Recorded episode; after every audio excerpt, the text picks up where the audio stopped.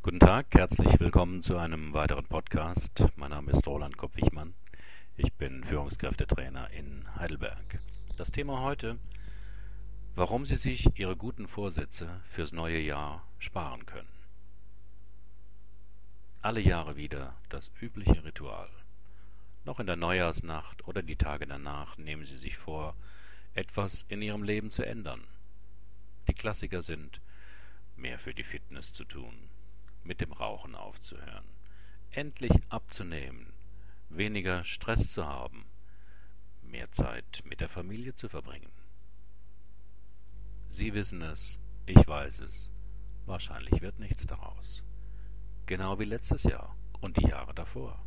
Also könnten Sie sich das Ganze doch auch sparen. Und einfach so ins neue Jahr gehen.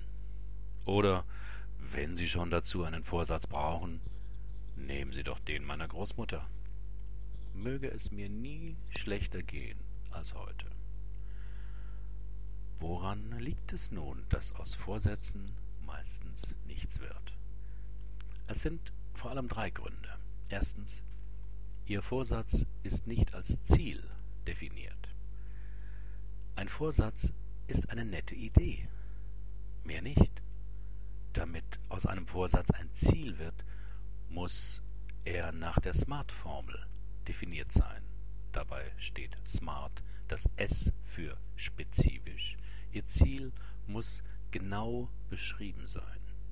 M steht für Ihr Ziel muss irgendwie messbar sein. A. Ihr Ziel muss eine Aktion von Ihnen auslösen können, nicht etwas, auf das Sie warten müssen. R. Ihr Ziel sollte realistisch sein. Besser zwei kleine Ziele als ein zu großes. T. Ihr Ziel sollte einen Termin haben, wann Sie damit anfangen oder zu Ende sind. Ich müsste mich mal wieder mehr bewegen. Das ist ein Vorsatz, also eine nette Idee. Im Büro nehme ich ab sofort immer die Treppe statt dem Aufzug. Das ist ein Ziel. Ab übermorgen jogge ich zweimal die Woche, fünf Minuten. Das ist ein Ziel. Ich sollte mehr Zeit mit der Familie verbringen. Ist eine nette Idee. Jede Woche bin ich im neuen Jahr werktags mindestens an zwei Abenden um 18 Uhr zu Hause. Das ist ein Ziel. Der zweite Grund. Ihr Vorsatz kommt nicht von Ihnen, sondern von Ihrem Partner, Ihrer Mutter oder Ihrem Hausarzt. Oder er entspringt Ihrem schlechten Gewissen oder Ihrem inneren Anspruch. Hinter einem guten Ziel steht im besten Fall ein brennender Wunsch, etwas, was wirklich ihre Gefühle in Wallung bringt, etwas, was sie herausfordert, woran sie vielleicht zweifeln, dass sie es schaffen können, was sie sich aber wunderbar vorstellen, wenn sie es erreichen. Wenn sie ein Haus bauen oder kaufen wollen, ist es immer ein ehrgeiziges Ziel, denn damit sind so viele Schwierigkeiten und Hindernisse verbunden, dass es schon ein starkes Ziel sein muss, damit sie die Kraft finden, es dennoch zu realisieren. Es wäre schön, ein Haus zu bauen, ist ein Vorsatz. Also, schöne Idee. In drei Jahren wollen wir im neuen Haus wohnen. Das ist ein Ziel. Die meisten Vorsätze sind auch mehr mit dem Vermeiden von unangenehmen Umständen beschäftigt und deshalb wenig zugkräftig, also abzunehmen, damit man beim Treppensteigen nicht mehr so schnaufen muss, mit dem Rauchen aufzuhören, weil es nicht gesund ist, mehr Zeit mit der Familie zu verbringen, damit der Partner nicht mehr nörgelt. Aus all dem wird vermutlich nichts, weil diesen Vorhaben die motivierende Kraft eines Ziels fehlt. Dritter Grund. Ihr Vorhaben beinhaltet keine Belohnung. Die Neurobiologie hat eindrucksvoll nachgewiesen, dass wir viele Dinge, die wir nicht tun sollten, dennoch tun. Einfach, weil sie dem Belohnungszentrum im Gehirn eine gehörige Portion Glückshormone verschaffen.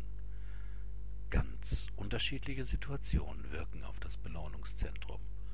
Alkohol, Rauchen, fettes Essen, aber auch Musik, die man mag, der Anblick eines Kindes oder eines schönen Menschen, Sex. Die Liste ist fast endlos.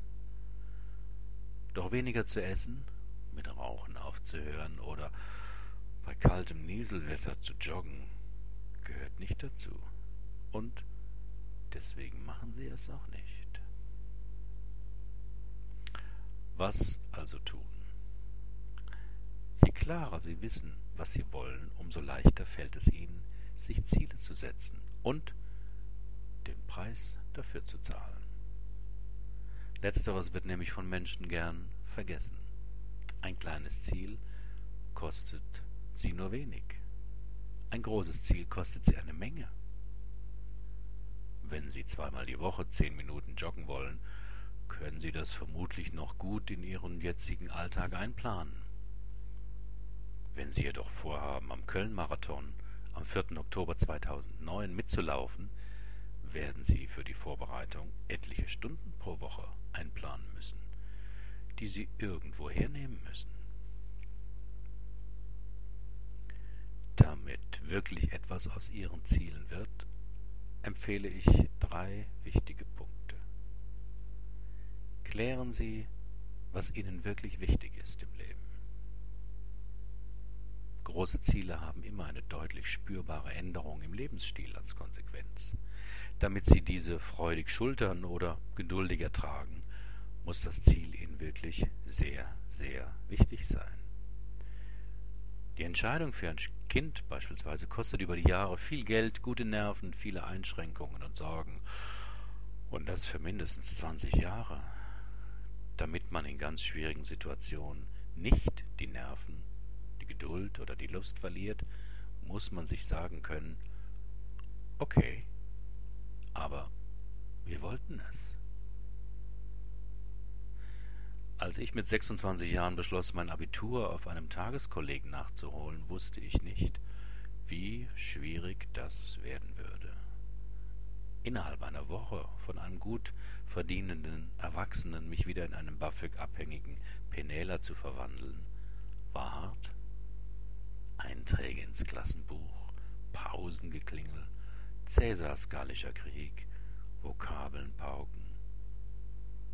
Aber wenn ich nach Stunden des Grübelns immer noch am Geheimnis der Infinitesimalrechnung und dessen Bedeutung für mein weiteres Leben verzweifelte, half mir immer die Erkenntnis, aber ich will das Abitur, um Psychologie studieren zu können. Wie klärt man, was einem wichtig ist? Betrachten Sie es vom Ende aus. Stellen Sie sich vor, wie Sie in einem Jahr, in zehn Jahren oder am Ende Ihres Lebens darüber denken werden. Wenn Sie glauben, dass der ersehnte Porsche oder die Weltreise oder das dritte Kind oder der umgestaltete Garten dann immer noch ein Projekt ist, das Sie mit Stolz und Freude erfüllt, dann ist es ein gutes Ziel. Lernen Sie Ihre Grenzen anzuerkennen.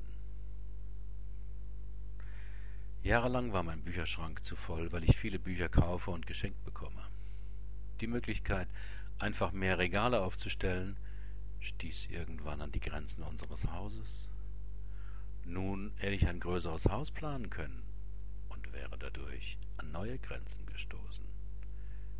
Ich fand einen besseren Weg. Wenn ich jetzt zwei, drei neue Bücher kaufe, gehe ich an meine Regale und wähle drei Bücher aus, die ich schon lange nicht mehr gelesen habe, und verschenke sie oder werfe sie weg. Das fällt mir nicht leicht. Vielleicht brauche ich sie ja noch einmal. Aber ich weiß, dass ich meine Grenzen respektieren muss, bevor die Grenzen mich einengen. Andere Leute nutzen dasselbe Prinzip für Hemden, Handtaschen, Schuhe, Freunde und Bekannte. Wer in seinem Job eine steile Karriere machen will, wird viel arbeiten müssen.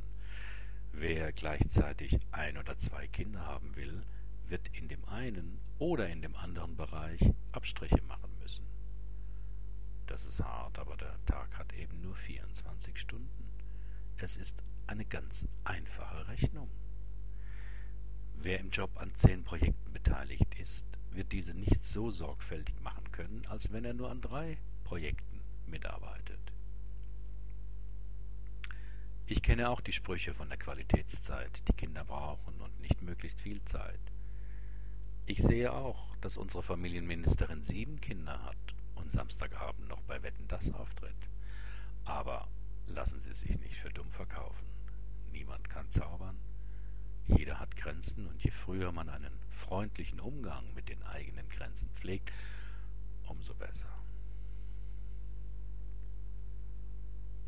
Lernen Sie Nein zu sagen. Wenn Sie sich ein ehrgeiziges Ziel gesetzt haben, werden Sie Ihre Aufmerksamkeit und Energie auf dieses Ziel fokussieren müssen. Sie dürfen sich nicht ablenken. Wer eine große schriftliche Arbeit erledigen will und dafür im Internet recherchieren muss, darf nicht zu lange auf den Seiten von eBay oder YouTube surfen. Wer die mittlere Reife im Fernunterricht oder auf einer Abendschule nachholen will, wird etliche Verabredungen abends oder am Wochenende absagen müssen.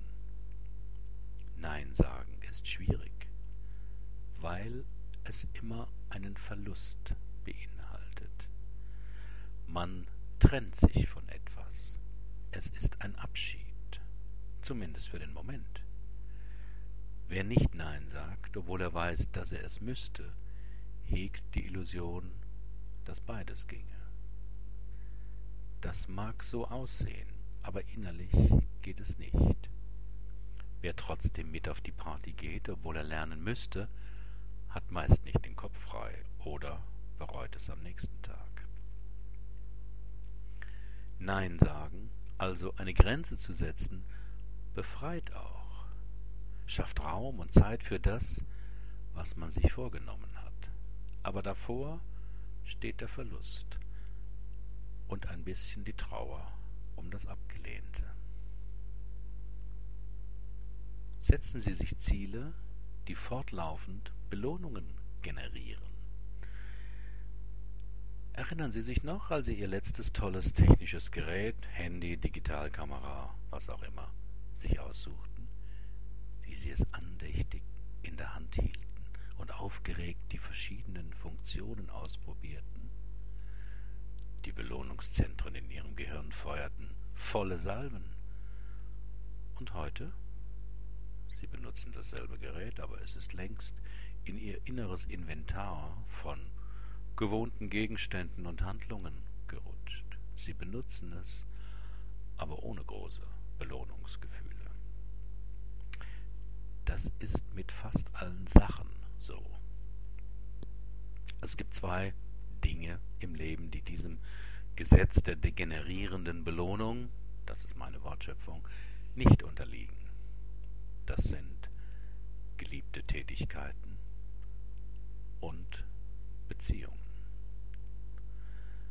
Was sie gerne tun, verschafft ihnen meist fortwährend gute Gefühle.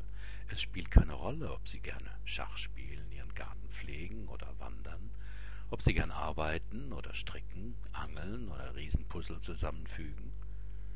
Aber es muss etwas sein, bei dem sie aktiv tätig sind.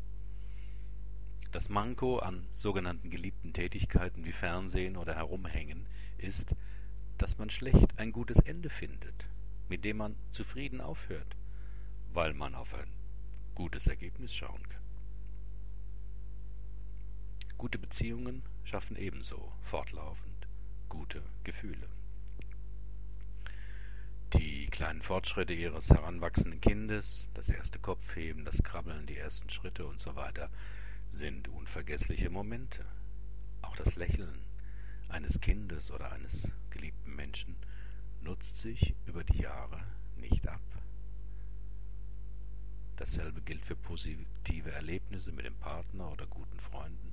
Ein gutes Gespräch, gemeinsames Lachen, Sex sind verbindende Situationen, die immer wieder starke Belohnungserfahrungen, um es mal so prosaisch auszudrücken, vermitteln. Also sparen Sie sich Ihre Vorsätze an Silvester oder machen Sie ein gutes Ziel daraus. so oder so. Ich wünsche Ihnen ein gutes Jahr. Vielen Dank für Ihre Aufmerksamkeit. Bis zum nächsten Mal.